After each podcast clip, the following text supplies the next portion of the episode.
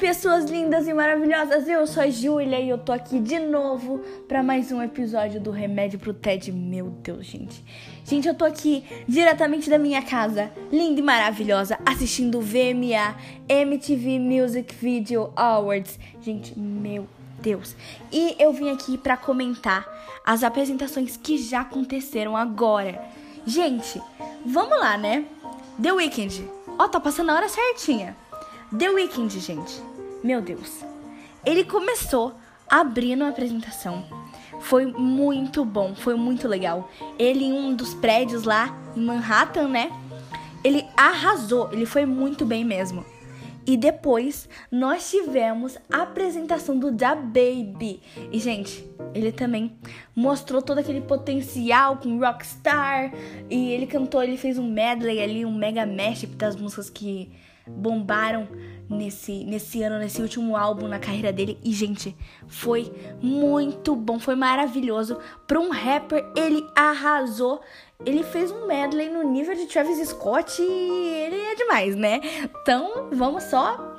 E, gente, agora vamos falar da minha diva, da minha. Ai, da minha tudo. Lady Gaga, gente. Ai, meu Deus. Gente, eu tô doida aqui porque como muita gente já deve ter percebido, eu sou uma Little Monster e eu tô assim, chocada porque a apresentação dela foi maravilhosa. Ela com a Ariana, gente. Elas acabaram de se apresentar nesse momento e foi realmente assim muito bom, foi maravilhoso. As duas cantaram juntas de primeira, né? Elas cantaram juntas. A Lady Gaga toda com aquela roupa de nadadora, tipo, chove em mim que eu não tô nem ligando né? E ela tava maravilhosa, a Ariana também. Gente, a Ariana fez um falsete que eu falei assim, menina, como é que você consegue? Aí, eu, gente, ela, elas arrasaram. Elas duas foram muito bem mesmo. E teve uma parte que foi a última parte da apresentação. Ah, a Lady Gaga abriu também a apresentação, esqueci de ressaltar aqui. A Lady Gaga abriu a apresentação com uma música do Chromatica e encerrou com Stupid Love, gente. E ela começou ali, naquele pianinho suave, todo mundo assim. E depois, gente, ela soltou o beat, e daí todo mundo foi cantar junto com ela, Stupid Love. E ela agitou o povo, né? Porque ela é Lady Gaga e é isso, gente. O resto, o resto não tem mais nada. Resto não tem resto. então, gente, agora a próxima apresentação que eu quero comentar é o BTS com Dynamite. Gente, o BTS foi uma coisa assim, uma realmente uma explosão de dinamite. Porque, para quem não sabe, Dynamite é dinamite em português, em inglês, na verdade.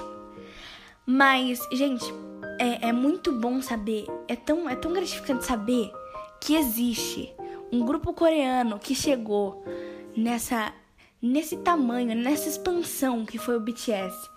E é tão, é tão bom saber que hoje eles estão no MTV, no VMA. Então, tipo, é, olha, olha onde eles chegaram, né? Muita gente que criticava o K-pop hoje tá escutando. E muita gente que ouve música pop fala assim: ah, eu só ouço música pop. Eu não gosto de K-pop. E hoje tá escutando porque muita gente nem sabe, mas muita gente tá descobrindo K-pop agora. Então, pra você que tá entrando, ó, fica porque é muito bom, gente. É muito bom. Então, realmente foi uma explosão, né? E o BTS também se sentiu muito honrado por causa dessa premiação. Eles ganharam duas categorias, gente. E eles, assim, se mostraram muito bem. E eu acho que deve ter sido muito gratificante ter esse prêmio.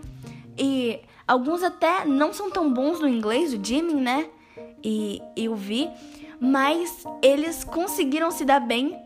Eu acho que o BTS World também, que onde eles tiveram que gravar música com Charlie XCX, é, é, tiveram que gravar também com a Zara Larson, Juicy World, que infelizmente acabou morrendo, né?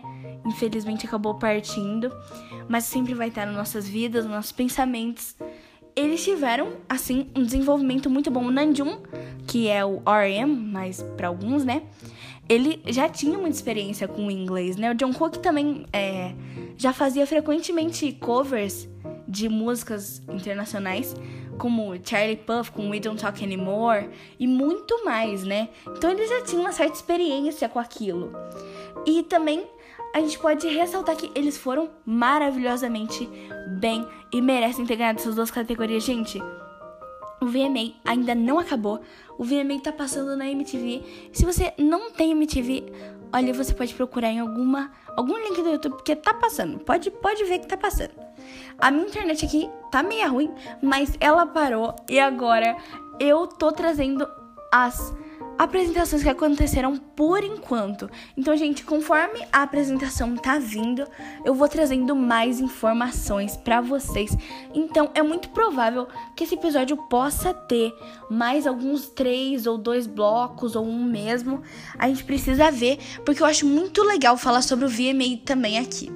E a gente precisa falar sobre, né, as premiações. É, Taylor Swift conseguiu também ganhar uma categoria com o seu novo álbum Folklore. Mas, né, gente, não foi com o Folklore, foi com o The Man, que foi a última música do álbum dela, que foi o último álbum dela sem ser o Folklore, que foi o Miss Americana, se eu não me engano. E, gente, como todo mundo sabe, foi um álbum muito bom. Então, ela, ela merecia. Essa categoria ela mereceu. É, com certeza. Então agora a gente está esperando por mais apresentações. Então, gente, se vocês querem continuar que eu reaja ao VMA 2020, podem falar aqui que eu estou aqui para reagir. E agora, antes de, antes de encerrar esse bloco aqui, né? Vamos falar sobre a Kiki Palmer, gente. Meu Deus.